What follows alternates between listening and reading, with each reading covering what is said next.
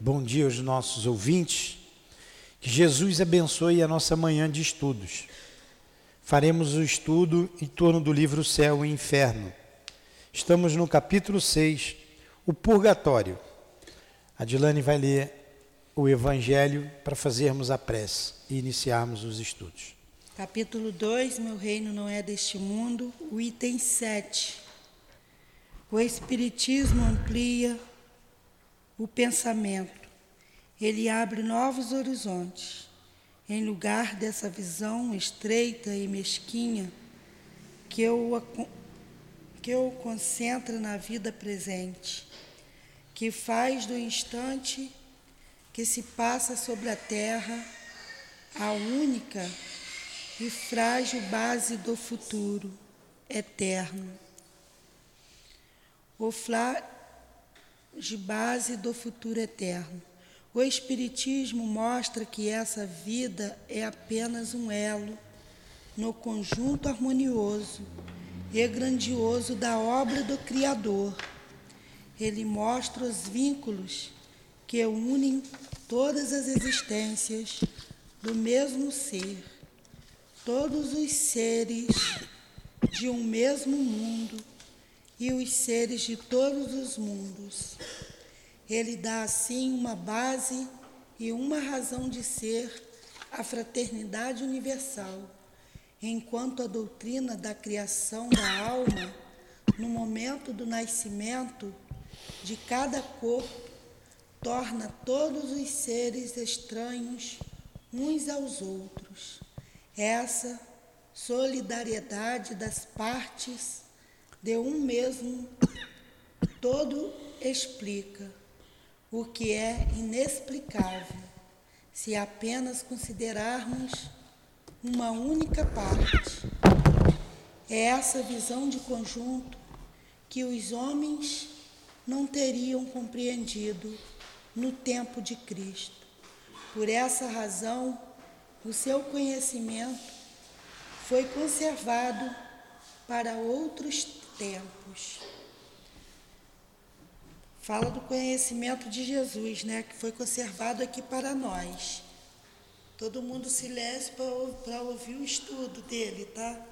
Nós estamos aonde, Andressa? Capítulo 5, item 1, purgatório.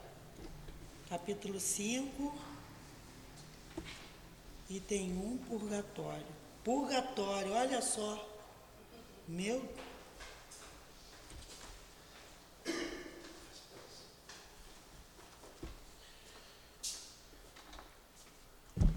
Pedimos a Jesus, pedimos e agradecemos aos Espíritos guia que nos auxiliem nesse estudo, a sua altivo, a Dona Lurdinha, as irmãs queridas, pedimos e agradecemos ao patrono desse estudo, o professor. Professor José Jorge. Ao professor José Jorge, que nos auxilie, que nos dê entendimento das palavras que for lida para nós, das palavras que for falada, não só para nós, mas para os ouvintes, que os guias espirituais de cada um dê entendimento que nos faça entender. Pedimos a Jesus, mas acima de tudo, pedimos a Deus que iniciaremos o estudo do livro do céu e inferno. Que assim seja. Graças a Deus. Então vamos lá. Eu peço que desligue os telefones, por favor. Tá? Desliga para não atrapalhar a transmissão nem atrapalhar o nosso estudo. Nós estamos estudando o livro O Céu e o Inferno, que trata das penas e consolações.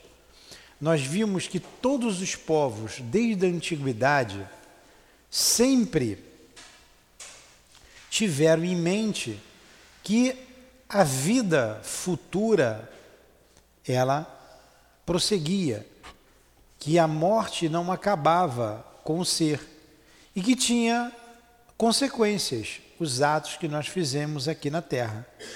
Isso desde que o mundo é mundo. Em que capítulo? Capítulo 6, está na página 8, 9. Capítulo 6 da primeira parte, o purgatório. Ah, tá. Então, desde que o mundo é mundo, o homem fala sobre isso.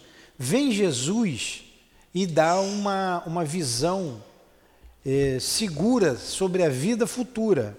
Porque tudo que Jesus pregou, ele exemplificou. Tudo que Jesus pregou, ele exemplificou. E depois o homem, deturpando o que o Cristo ensinou, criou a questão do céu, do, do céu, do inferno, do demônio, do anjo, enfim. E vem a doutrina espírita relembrar o que Jesus disse e ensinar o que ele não pôde ensinar naquela época, por causa da imaturidade espiritual daquele povo. Então, nós vimos aqui, é, do ponto de vista doutrinário, né, o que é o futuro, o futuro e o nada. Quando a gente morre, sobrevive alguma coisa ou tudo se acaba? Nós vimos isso. E chegamos à conclusão de que quem morre é o corpo e a, a alma continua. Vimos no capítulo 2 o receio da morte. É, por que, que as pessoas têm medo da morte? E por que, que os espíritas não têm medo da morte? Nós vimos tudo isso. Basicamente, o conhecimento que a gente tem da vida futura não nos deixa temer a morte.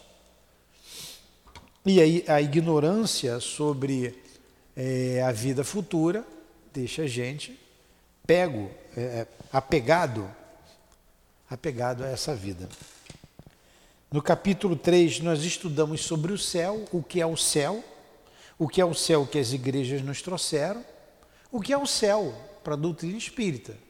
O céu da, da igreja é um lugar beatífico, onde Deus sentado num trono tem um monte de anjinho em torno dele, né? tocando harpa, e ele só dando ordem de lá para cá. E o céu que a gente estudou é esse universo complexo de, de, de planetas, com um turbilhão de galáxias e um turbilhão maior ainda de, de planetas espalhados pelo universo. Vimos a questão do inferno, essa intuição das penas futuras. Vimos é, a questão do inferno pagão, isso se dá na mitologia grega, grega, mitologia romana, por causa dessa intuição das penas futuras, que a vida não acaba agora, continua e a gente vai para algum lugar. Então foi criado o inferno, o inferno pagão. E em cima do inferno pagão foi criado o inferno cristão. E nós vimos que o inferno cristão é muito mais cruel, é muito mais duro do que o inferno pagão. Porque no inferno pagão as penas eram individuais e de acordo com o erro de cada um. O inferno cristão vai todo mundo para o caldeirão do diabo e vai sofrer horrores, como nós vimos aqui. Vimos os limbos. O que é o limbo? O limbo foi criado pela igreja porque não dava para botar as crianças que morriam nem no inferno, porque elas não fizeram mal para para o inferno, e nem no céu, porque também não fizeram bem para o inferno. Então a criancinha morreu e ia para o limbo, que ninguém explica direito o que é o limbo. Nós estudamos aqui, o limbo hoje não existe mais. Né? Para as igrejas protestantes não existe limbo. E a igreja católica me parece que também aboliu o limbo. É, vimos um, um, quadro comparativo entre o inferno cristão e o inferno pagão. Vamos agora para o purgatório. Vamos ver ainda sobre a questão dos anjos, dos demônios, como tudo isso foi criado. Então, o livro Céu e Inferno trata-se disso. Hoje nós vamos estudar o purgatório. Vamos ver o que é o purgatório aqui, segundo a igreja. Para as igrejas protestantes, não existe o purgatório. O purgatório só para a igreja católica. Então vamos entender. Eu vou ler devagar. Se ficar difícil, eu vou sempre explicar aqui o que eu li, para que todos entendam. Vocês podem levantar o braço, podem me interromper, podem me perguntar a hora que quiser, tá bom? Então vamos lá. O, Evangelho não faz nenhuma menção do purgatório, que somente em 593 foi admitido pela Igreja. É seguramente um dogma mais radical e mais de acordo com a justiça de Deus do que o do inferno, porquanto estabelece penas menos rigorosas e resgatáveis por faltas de menor gravidade. Então, vocês já ouviram falar no purgatório, não já? Vocês vão à missa de vez em quando ainda? Tem um pessoal aí que gosta de igreja, né? Mas tudo bem. Mas já ouviram falar no purgatório. O purgatório, então, foi criado pela igreja. É um dogma. É um dogma. O que é um dogma? O dogma é um conceito que a igreja estabelecia e que ninguém pode contestar. Por exemplo, um outro dogma foi criado bem recentemente, já no século XX, o da infabilidade papal. O Papa é infalível. É um dogma. O batismo é um dogma. Então a igreja tem vários centenas de dogmas criadas por ela. E um, de, de, um desses dogmas é o purgatório. O purgatório, os evangelhos não falam sobre o purgatório. Ele foi criado, como disse aqui, ó, no século VI, finalzinho do século VI, né? 590, no ano 593, no final do século VI. Tudo bem até aí? Dúvida? Então, quem criou o purgatório? Foi Jesus que criou o purgatório? Quem que criou o purgatório? De onde saiu essa ideia? Hã? Da Igreja Católica. Muito bem, cada um ganhou uma estrelinha. O princípio do purgatório, portanto, está fundado na equidade. Equidade é o equilíbrio. Visto que, comparado à justiça humana, é a detenção temporária ao lado da condenação perpétua. Que se pensaria de um país que tivesse apenas a pena de morte para os crimes e os simples delitos? Sem o purgatório, só existem para as almas duas alternativas extremas: a felicidade absoluta ou o suplício eterno. Nesta hipótese, o que aconteceria às almas culpadas somente por pequenas faltas?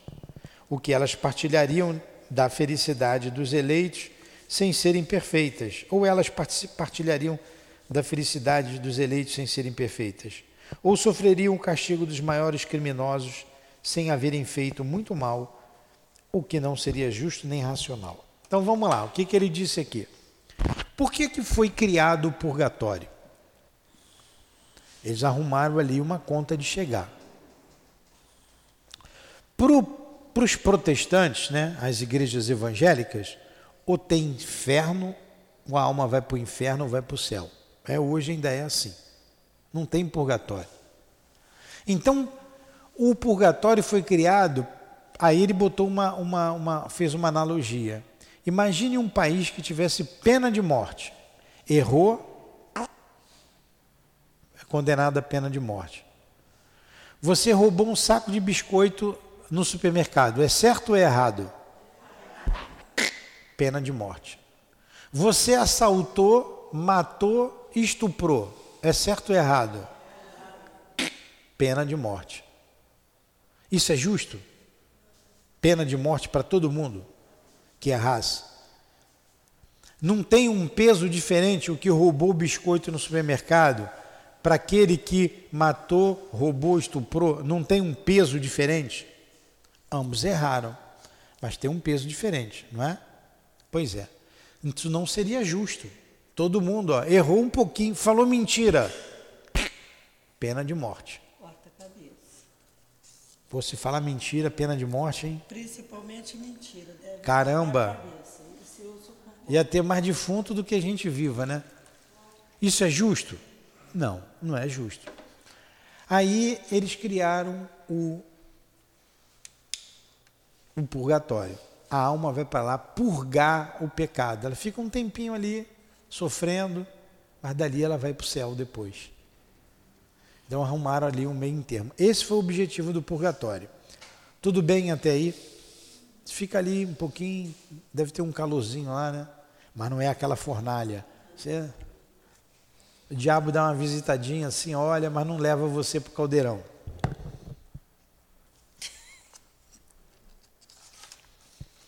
Dois. Mas a noção do purgatório devia necessariamente ser incompleta. Isso porque, conhecendo somente a pena do fogo, fizeram dele um, diminuto do, um diminutivo do inferno. Por isso que eu falei, o diabo só dá uma olhadinha. Queima, mas não queima muito o purgatório. As almas nele também queimam, mas em um fogo menos intenso. Fogo brando. Pô, cara, você vê que é, o homem como é que é criativo, né? Cada coisa para inventar, né? Sendo o progresso incompatível com o dogma das penas eternas, as almas não saem do purgatório por causa do seu adiantamento, mas pela virtude das preces que se dizem ou que se mandam dizer em sua intenção.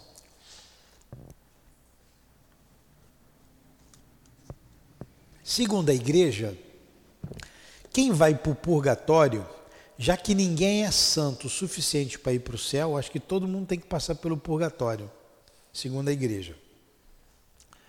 Depois é que vai para o céu. E só sai do purgatório quem reza por elas. E a igreja ganhava uma grana com isso, né? Fazer missa por aqueles que estão no purgatório. Que era paga, a missa é paga. Paga. Até hoje é, se pegar lá, se pedir, reza pela minha mãe que está no purgatório. É isso aí.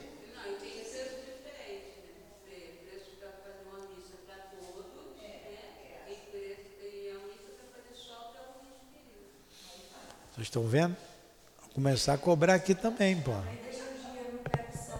Ficar rezando de graça aqui, né? Não dá não.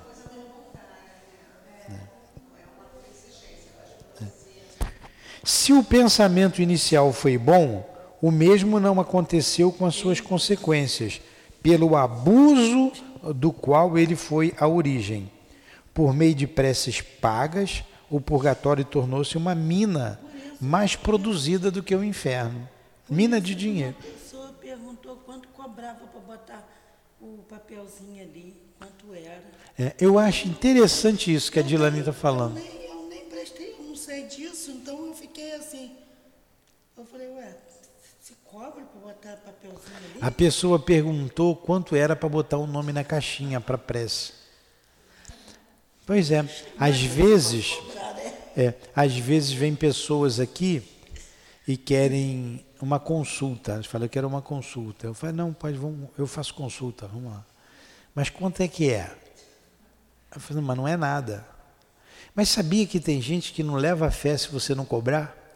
Ela não leva fé. o olho assim, fica olhando assim, espantada. Teve.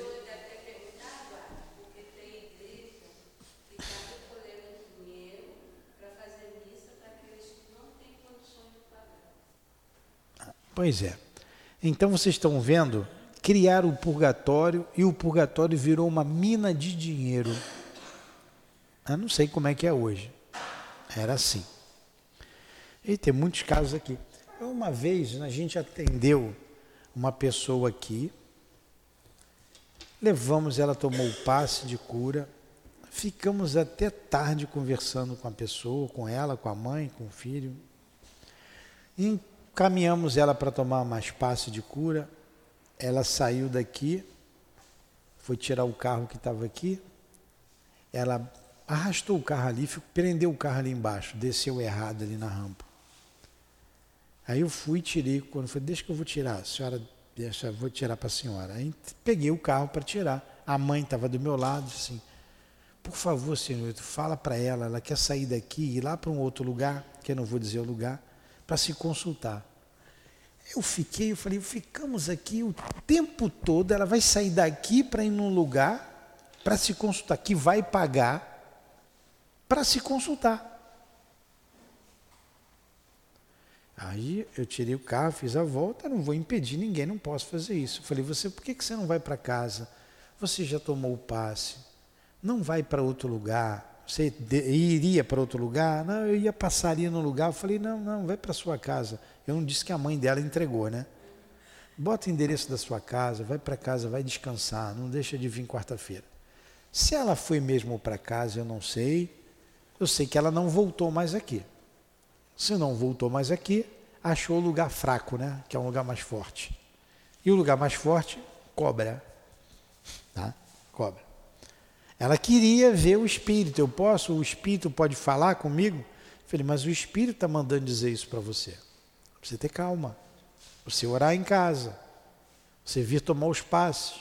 Confie em Deus. Ninguém quer ouvir isso. Quer, ninguém quer ouvir. Ela não quis ouvir, muitos não querem ouvir, alguns querem uma mágica. Que eu bufasse, começasse a bufar, né? Se eu botasse um, um charuto na boca, né? aí ela ia acreditar. Ela queria isso. E não precisa disso. Por isso que a igreja que está ali na esquina está certinha, o terreiro que está na outra esquina está certinho. Cada um, cada alma vai aonde se encontra, onde acha melhor. Está lá, o Pai de Santo está ali para atender aqueles espíritos que precisam ainda do Pai de Santo, gostam daquilo lá. Nada contra. Quanto como o outro precisa do padre, o outro precisa do pastor, o outro precisa da casa espírita. Cada alma no seu patamar. Né? Hã? Ah, você buscou a casa espírita. Muito bom. E muitas pessoas vão a muitos lugares ao mesmo tempo. Ou antes de vir para cá, recorrem a outros lugares. Não é? Vamos continuar. Entenderam? O lugar do purgatório jamais foi determinado, nem claramente definida a natureza das penas ali sofrida. Estava reservado à nova revelação preencher essa lacuna, explicando-nos as causas das misérias da vida terrestre, das quais somente a pluralidade das existências podia nos mostrar a justiça. Essas misérias são, consequentemente, o resultado das imperfeições da alma visto que se a alma fosse perfeita, ela não cometeria erros e não teria que sofrer as suas consequências. O homem que, por exemplo, fosse sóbrio e moderado em tudo, não seria presa de doenças que os excessos produzem. A maior parte das vezes ele é infeliz neste mundo por sua própria culpa. Então, como que a gente vê aqui na Terra? Aqui na casa espírita, o homem é infeliz por sua própria culpa os seus próprios erros, as suas escolhas, as escolhas que ela faz. Mas se é imperfeito, é porque já o era antes de vir para a terra. Nela ele espia não apenas as faltas atuais, mas as faltas anteriores, que não foram reparadas, sofrem uma vida às provas, o que fez os outros sofreres em uma outra existência. As vicissitudes que o homem experimenta são, ao mesmo tempo, um castigo temporário e uma advertência quanto às imperfeições das quais deve se desfazer para evitar desgraças futuras e progredir para o bem. São para a alma as lições da experiência, lições por vezes rudes, tanto mais proveitosas para o futuro, quanto mais profundas as impressões que deixam. Essas vicissitudes são a oportunidade de lutas incessantes que desenvolvem suas forças e suas faculdades morais e intelectuais. Fortificam-na no bem, e de onde ela sempre sai vitoriosa, e se tem a coragem de sustentá-la até o fim. O prêmio da vitória está na vida espiritual, onde a alma entra radiosa e triunfante, como um soldado que sai da luta e vem receber a palma da glori gloriosa. Esse livro eu tenho que ler, não tem jeito.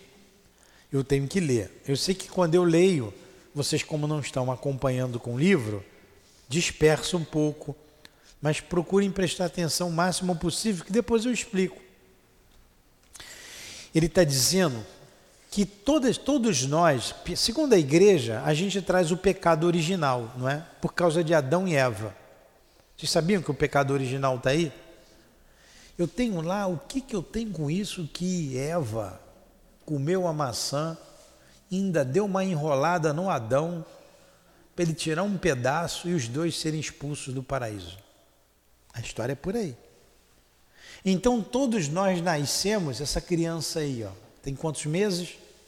Dois meses, já é pecadora. Segundo a igreja, ela traz o pecado original, lá de Adão e de Eva. E ela tem que ser batizada, senão vai para o inferno. Tem que ser batizada. Para ir para o limbo. Para ir para o limbo. É, aí, quando você cresce e ninguém consegue fazer tudo certinho, porque o planeta é um lugar de, de espíritos imperfeitos, como, como nós, você tem que ir para o purgatório. É uma passagem, é um fogo brando para depois você ir para o céu ou para o inferno. Tem uns que tem lá a, a, a, ficha comprada direta para o inferno. Mas segundo a doutrina espírita, você, você é imperfeito. E você vai lutando para se aperfeiçoar, para se melhorar. Que as coisas que acontecem com você foi escolha errada que você fez e que você pode acertar. Tem uma passagem muito bonita no Evangelho. Vocês estão com uma cara de defunto danado, todos vocês. Aí vai dando, ó, vai caindo aquele baixo astral, né? Vamos lá. Tem uma passagem no Evangelho que a mulher da mulher adúltera é uma passagem interessante. O que fez a mulher adúltera? Traiu o marido, segundo está ali. E o que, que mandava a lei naquela época, a lei de Moisés? Apedrejar a adúltera. Tinha que apedrejar o camarada também, né? Porque ela não traiu sozinha, né? Traiu com alguém. E não precisava nem ver o que acontecia é o seguinte: o Guilherme, lá naquela época, não gostava da mulher dele, queria se livrar da mulher. Chegava lá no, no meio dos amigos, lá, ó, ela me traiu. O quê? Ela me traiu. Taca a pedra nela. E ela era apedrejada e morria. Ele podia até inventar isso. Porque a mulher não tinha nem. não tinha valor para o homem, o homem usava a mulher. Usava. Hoje os homens usam as mulheres porque as mulheres querem ser usadas. E hoje também as mulheres usam os homens, né? Um tempo hoje está bem mudado, né? Também usam os homens. Então a mulher apedrejada.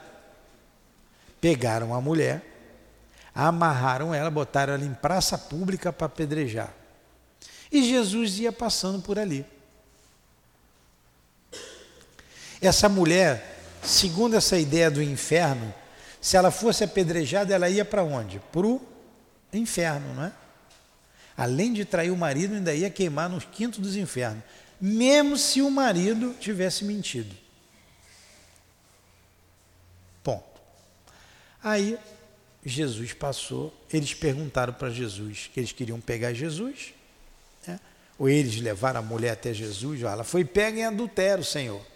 Essa mulher foi pega em adultério. E a lei manda que ela seja apedrejada. O que, que o senhor me diz disso? Uma armadilha para Jesus, né? Uma armadilha. O que, que Jesus fez? Jesus começou a escrever no chão com o dedo. Escrevendo no chão com o dedo. Não sabe o que, que Jesus estava escrevendo, não. Estava lá com o dedo rabiscando o chão. Mas antes de rabiscar o chão, perguntaram: o que, que, que, que o senhor acha? O que, que a gente vai fazer? Se Jesus dissesse assim, não, taca a pedra, taca a pedra.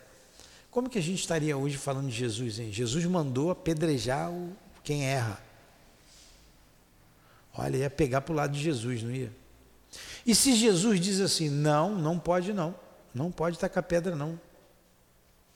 Eles iam tacar pedra em Jesus, dizendo que Jesus está vindo contra Moisés. Eles eram radicais. Aí Jesus responde, sabiamente: Atire a primeira pedra aquele que tiver sem pecado. Não foi isso? O que, que aconteceu? Começaram a jogar pedra no chão. Começaram os mais velhos. Aí ele começou a escrever com o dedo na terra. Aí que ele passou a escrever. Quando ele levantou a cabeça, não tinha mais ninguém.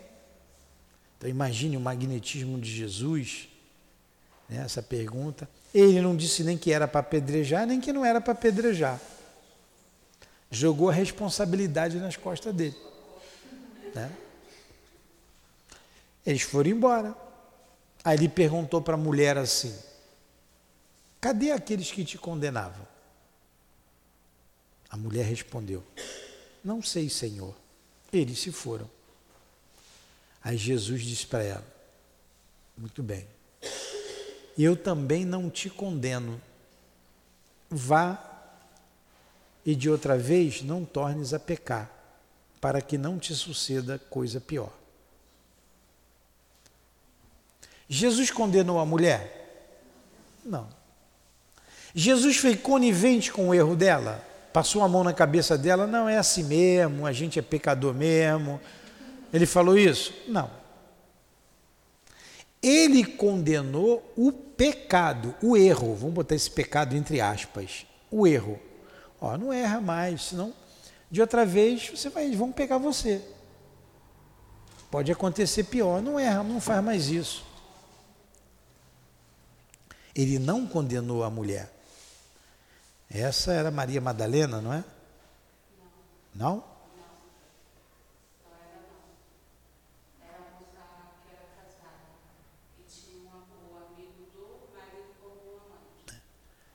Então, essa mulher seguiu Jesus. Essa mulher não era Maria Madalena, essa mulher era Maria, irmã de Marta. Não era? Também não? Era Maria Madalena mesmo. Essa era Maria Madalena. É. Ela seguiu Jesus É, sempre. A adulta era assim. Ela seguiu Jesus. Maria, irmã de Lázaro, foi aquela que enxugava com os cabelos as suas lágrimas, lavando os pés de Jesus. Mas não me importa, vamos lá. Ela seguiu Jesus para sempre, ela não errou mais. Então Jesus condenou ela ao inferno? Não. Jesus disse que ela ia para o purgatório para pagar aquilo que ela fez de errado para depois ir para o céu? Não. Só falou para ela não fazer mais coisa errada. É o mesmo para a gente, o mesmo para nós. É o que a doutrina espírita faz. A gente errou, todos nós erramos, todos nós claudicamos. Não vamos mais fazer coisas erradas, vamos fazer coisa certa. Se Jesus não condenou, por que, que Deus ia criar um inferno? O inferno não existe. O inferno não existe. Como o céu beatífico, como falou, também não existe. E nem o purgatório existe. Nem o purgatório existe. Na verdade, aqui a gente está purgando os nossos erros, aqui na Terra. Umbral existe. Mas o umbral não é o inferno. Não, não é a mesma coisa. Umbral não é a mesma coisa. Região umbralina é uma região de dor e que você está ali um tempo, o tempo necessário para o seu arrependimento. Ela não é um lugar geográfico, é um lugar que você fica mentalmente. Você pode estar até num umbral ou num, deitado numa cama no umbral, ou até num verdadeiro inferno, se a tua consciência está pesada. Por exemplo, o André Luiz, que a gente estuda as obras de André Luiz aqui também. E no livro nosso lá, o André Luiz era um médico. Ele era um médico, como está lá. E ele desencarnou. E ele foi para o umbral. Ele ficou lá oito anos no umbral, sofrendo. Ele não viu que eram oito anos. Para ele, tinha sido naquele dia ali mesmo. E ele sofria muito ali. Por que, que ele não foi para um lugar elevado? A mãe dele estava num lugar bom, numa colônia boa, a mãe. Mas a mãe não podia pegá-lo e levá-lo para lá. Porque nem ele via a mãe, ele não conseguia ver a mãe. A mãe ia sempre vê-lo nessa região umbralina. A mãe, o Clarencio, que era o espírito que estava com ele, ia sempre visitá-lo. Até que um dia, depois de tanto sofrer, ele se ajoelha e reza, ele pede a Deus ajuda. Quando ele fez isso, ele entrou em sintonia com os bons espíritos. Aí, um espírito chamado Clarencio, que estava sempre ali, pegou o André Luiz e levou para a colônia Nosso Lar. Então não é a mesma coisa que o inferno. O inferno é um lugar de tortura e que a pessoa nunca mais vai sair de lá. E tem um lugar. O umbral está por toda parte, aonde tenha sofrimento, onde tenha dor. É um lugar temporário. Depende do arrependimento de cada um. Depende do conhecimento, da vida, da vida espiritual, depende da moralidade. Entendeu? Isso aqui é umbral. Não pode trocar o umbral pelo inferno. Tudo bem até aí? Deu uma melhorada? Então vamos para o item 5. Cada existência para a alma, uma oportunidade de dar um passo para frente. De sua vontade depende que esse passo seja o maior possível, capaz de transpor vários degraus ou ficar no mesmo ponto.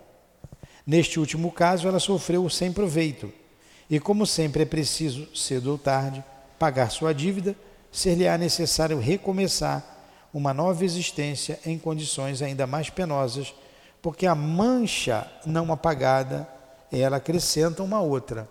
Então nós estamos aqui vivos. É isso que ele está dizendo. Estamos aqui. E a gente tem toda a oportunidade de se adiantar espiritualmente. Como? Colocando em prática o que a gente aprende aqui, o que a gente aprende com a doutrina espírita, o que a gente aprende com Cristo. A gente tem a oportunidade de caminhar. Se a gente não fizer isso, a gente vai estacionar.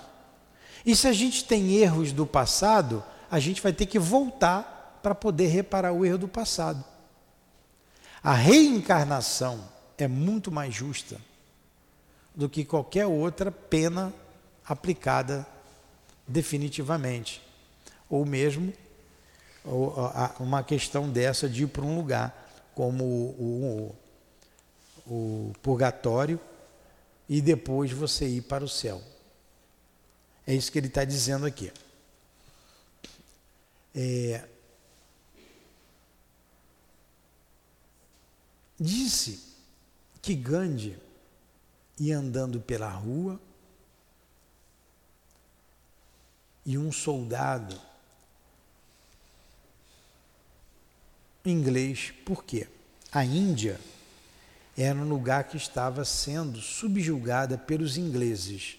Gandhi era indiano.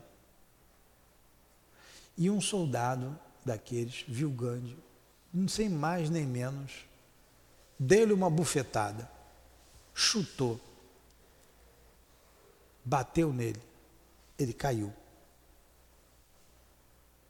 sem mais nem menos, no meio da rua. Gandhi se levantou, olhou para ele fixamente, serenamente. Aquela paz do, do Gandhi é, irritou mais ainda o soldado. O soldado deu-lhe outra bufetada, chutou, bateu nele, caiu de novo. Gandhi se levanta, olha para ele, soldado irritado, pergunta: Quem te ensinou a ser covarde, a ter essa covardia? Que o soldado queria que ele reagisse. E o magnetismo dele, tão grande envolvendo o soldado, o soldado ficou irritado. Diz que o Gandhi apontou assim para ele e disse: esse que está pendurado aí no seu pescoço. Ele trazia uma, um cordão com um crucifixo, um crucifixo. Esse é que me ensinou a não reagir. Aí disse que o soldado lá, o militar, é, se derramou em prantos e foi socorrer o Gandhi. Ele sentiu na hora, né? Então o que, que a gente tem que fazer? Seguir o ensinamento moral. Fazer ao outro o que eu gostaria que fizesse por mim. Amar ao outro como Jesus nos amou. É o que a gente tem que fazer para não estacionar. Essa é pobre, está com dificuldade, não reclamar. Quer ver uma outra passagem de Gandhi interessante? Serve para nós cristãos, para saber o que nós estamos fazendo da nossa do nosso conhecimento, da nossa doutrina. Diz que ele foi a Londres. E lá ele foi interrogado por um grupo de teólogos. E um dos repórteres, lá um teólogo daquele, perguntou a ele para provocá-lo. Sabia que ele não era cristão. Perguntou para ele assim: o que, que precisa ser feito, o que, que precisa ser feito para que o cristianismo seja divulgado é, na Índia, seja a religião oficial da Índia? A gente sabe que os indianos não são cristãos. Ele não era cristão. Diz que o Gandhi respondeu assim, esperou, pensou. Uma pergunta provocativa, né?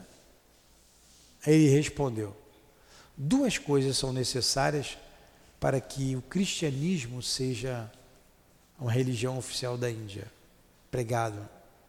Primeiro, que vocês cristãos não deturpem o evangelho do Cristo. Olha só, não deturpem que nós dissemos sempre aqui, né? Fiéis com Jesus e com Kardec. Segundo, que vocês pratiquem o que Jesus praticou. Calou todo mundo, né? Vocês pratiquem o que Jesus fez, amais uns aos outros. Aí o evangelho de Jesus se propagará pela Índia e por todo o mundo, por todo o planeta. Aí fica a pergunta para a gente: o que nós estamos fazendo do conhecimento que a gente tem? O que estamos fazendo do evangelho que a gente já ouviu aqui, tem ouvido? É essa, é essa a recomendação, basicamente é isso que a gente leu aqui. Tudo bem? Alguma pergunta?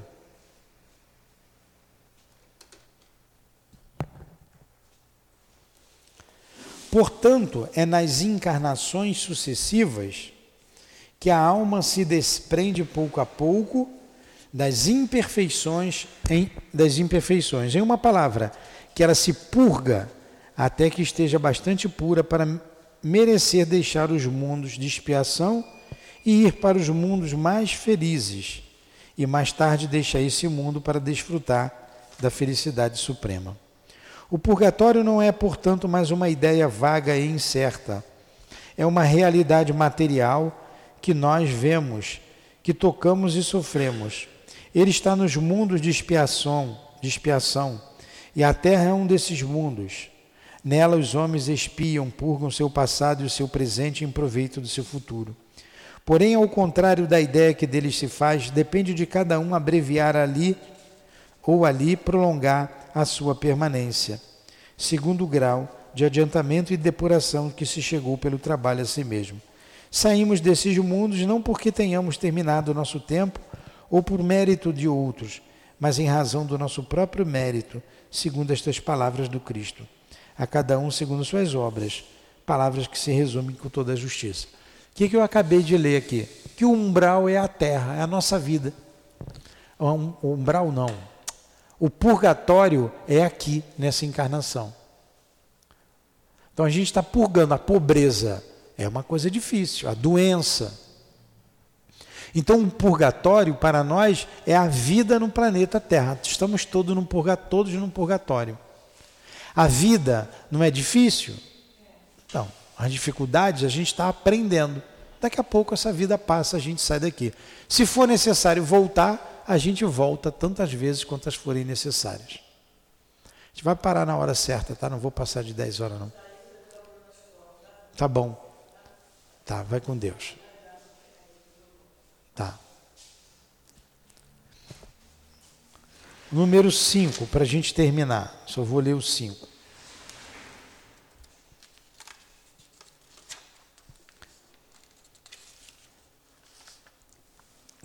Quanto àquele que sofre nesta vida, deve dizer-se que isto acontece porque ele não se depurou suficientemente na, na existência anterior.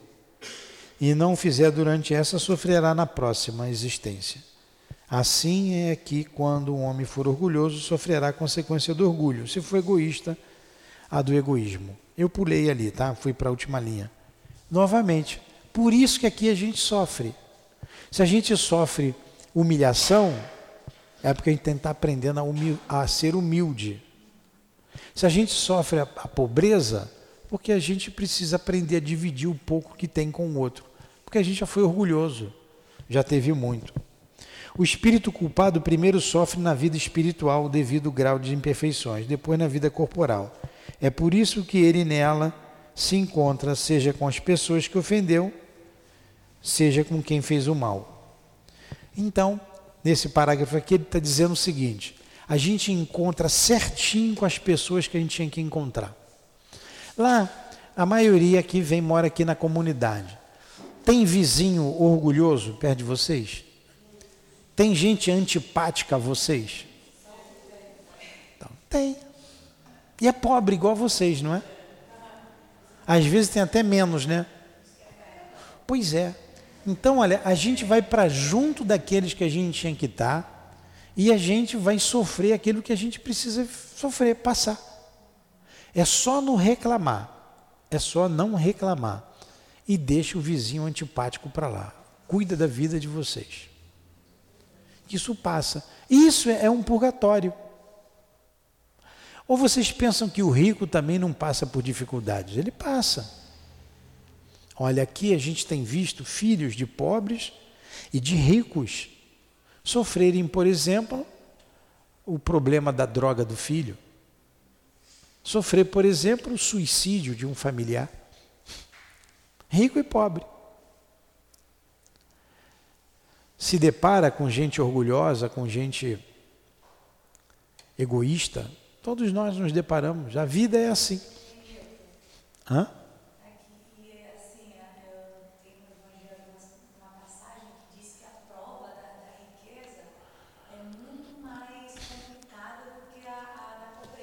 Sim, porque você tem acesso a muitos prazeres da vida, a muitas delícias da vida. Então a expiação no mundo dos espíritos, a expiação no mundo dos espíritos e sobre a terra não é um duplo castigo para o espírito. É ao mesmo tempo que continuar na terra como complemento, tendo em vista facilitar o adiantamento. Número 7. Se considerarmos quanto é grande o sofrimento de certos espíritos culpados no mundo invisível, quanto é terrível a situação de alguns e quantas ansiedades estão presos e quanto essa posição torna-se mais penosa pela impotência que eles estão de ver o fim dos seus sofrimentos. Graças à revelação dos Espíritos e aos exemplos que nos oferece, nós sabemos que a duração do sofrimento está subordinada ao arrependimento do culpado. No mundo espiritual, muitos espíritos sofrem, mas o sofrimento é até ele se arrepender, até ele reconhecer o erro dele. Aí ele volta para a terra para progredir. Nesse progresso está embutido a reparação do mal que ele fez. É assim. Não é melhor do que ir para o inferno? Graças a Deus vocês estão aqui, senão estaria todo mundo no inferno, vocês e eu também. Graças a Deus. Hã? Dilane também. Essa aí já estava, ó. Torrada lá há muito tempo. Todo já mundo. Por lá já mesmo. Então a terra é o próprio umbral. A gente vai parar aqui, ó, dizendo que o, ó, o purgatório no número 9 traduz a ideia de um lugar que tem limite determinado. E, na verdade, o purgatório não tem limite determinado, é a própria terra para a gente. Vamos terminar o nosso estudo no item 10 agora, o último capítulo, dizendo aqui. Do, do Pulei porque eu já peguei a ideia e passei para eles, para não ficar muito cansativo. Não, eu li, eu li. No 5, não, minha filha. Número 10. Por que o Cristo não falou do purgatório? É que não existindo a ideia, não havia palavra para representá-la. Ele serviu-se da palavra inferno, a única que foi usada como termo genérico para significar as penas futuras sem distinção. Se ao lado da palavra inferno fosse colocada uma palavra equivalente a purgatório, ele não teria podido indicar com exatidão o seu verdadeiro sentido, sem resolver uma questão reservada para o futuro. Além disso, teria que consagrar a existência de dois lugares especiais de castigo. O inferno, em concepção geral, trazendo a ideia de punição, continha implicitamente o purgatório, que não é mais que um modo de penalidade. O futuro, devendo esclarecer aos homens sobre a natureza das penas, deveria isso mesmo reduzir o inferno ao seu justo valor. Uma vez que a Igreja, após seis séculos, acreditou que devia suprir o silêncio de Jesus, decretando a existência do purgatório, porque pensou que ele não havia sido dito. Não dita tudo. Por que não aconteceu com os outros pontos o que aconteceu com este? A gente vai parar aqui. Então, o que, que ele disse aqui? Jesus não falou do purgatório, mas Jesus se referiu ao inferno. Mas o inferno de maneira genérica, não esse inferno que você vai e que você vai sofrer. E que você vai sofrer para sempre. E cabia aos homens depois entender, compreender isso. A igreja é, compreendeu de certa forma. E hoje a gente esclarece dizendo que o purgatório é a própria vida aqui na terra. Aqui a gente paga os nossos pecados, os nossos erros. Alguma pergunta? Ficou muito cansativo para vocês? Desculpe, mas eu tenho que ler. Vamos fazer a nossa prece? Então vamos lá. Nós encerramos os nossos estudos, Senhor, agradecendo a Ti, a Deus acima de tudo, mas agradecendo aos espíritos aqui presentes, guias da nossa casa, o nosso professor José Jorge, o Altivo, a minha amada e querida Lourdinha, a Neuza, Elvira, Cida, todos vocês, amigos queridos, em nome de vocês, da direção espiritual desta casa, em nome do amor, do nosso amor, em nome do amor do Cristo Jesus e de Deus, nosso Pai Todo-Poderoso, encerramos os estudos da manhã de hoje, em torno do livro Céu e Inferno. Que assim seja.